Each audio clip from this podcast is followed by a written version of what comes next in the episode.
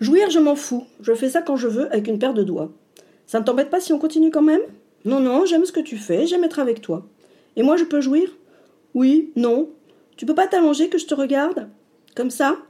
Je ne sais jamais si je dois regarder ta bite ou ta tête. La queue, c'est mieux. Tu dis ça par pudeur, mais on commence à se connaître quand même. Je peux jouir sur toi? Si tu veux, mais pas dans l'œil, ça pique. Il a les jambes repliées en losange, il se branle finement, il crache dans sa main, il recommence. Elle regarde comme on boit. Elle est assise face à lui, elle frotte lentement son sexe trempé sur les couilles durcies, plissées si drues qu'elles ne font plus qu'une, comme un gésier fermé ou une figue un peu brune. Qu'est-ce qui lui donne le plus chaud?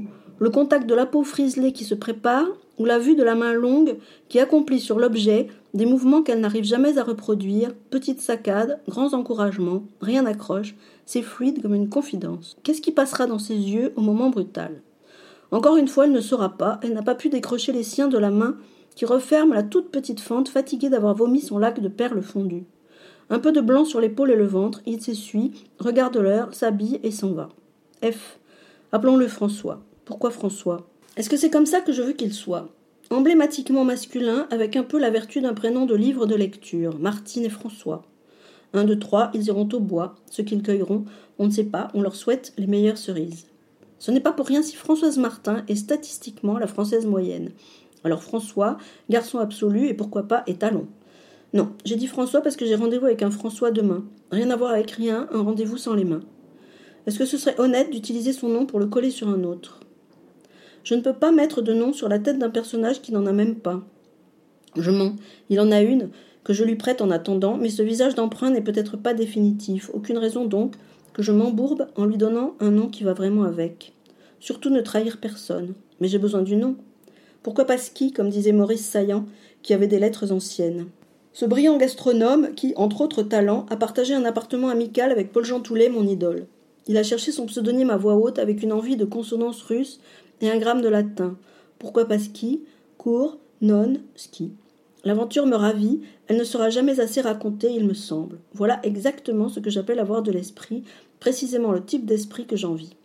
Le nom, donc. J'aurais pu me contenter de lui et elle, mais je n'ai pas l'intention de leur broder des serviettes éponges avec les gants assortis, lavande pour lui, dragée pour elle. Je ne veux pas non plus poser à l'universel. Mes deux tourtereaux ne sont ni typiques ni modèles, et je ne voudrais pas mettre du pseudo-mystère où il n'y a pas l'ombre de la queue d'un. Je cherche donc un prénom qui n'appartienne à personne, personne surtout que je connaisse. Maurice. Un délice à prononcer. Écraser fort le mot et tirer longuement sur le ris. Si on le fait vraiment bien devant un miroir, on a presque la tête de Fernandez. Et quelle excellente gymnastique pour les muscles faciaux. Il faut quand même que je l'aime un peu, mon héros. Sur le papier, il ne sera qu'un nom. Il faut que j'aime son nom. Mais je reviens à lui, à celui qui est parti. D'ailleurs, j'ai menti. Ce n'est pas lui qui part, c'est elle. Toujours. Elle le laisse dormir, essayer de dormir. C'est une de ses qualités à lui, il y en a que l'exercice de sexe assomme, lui pas du tout. Mais il ne veut pas qu'elle dorme dans son lit. Son lit n'est pas fait pour dormir, et c'est pourquoi il souffre d'insomnie. C'est un lit pour lire, écrire, dessiner, téléphoner, visionner, dîner, baiser, j'en oublie. Ça n'est pas un lit, c'est un navire qui n'accoste jamais, comme était mon lit d'enfant malade, douillet, nauséeux, plein de crayons de couleur, de livres, de miettes, de fièvre et de maux de tête.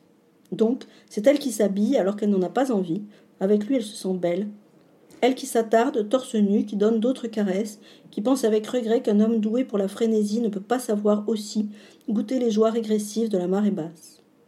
Main sur son dos, bouche dans sa nuque, elle croit vraiment qu'elle pourrait l'endormir s'il la laissait rester. Mais elle sait qu'il faut partir. Elle part, c'est elle qui part, pas lui.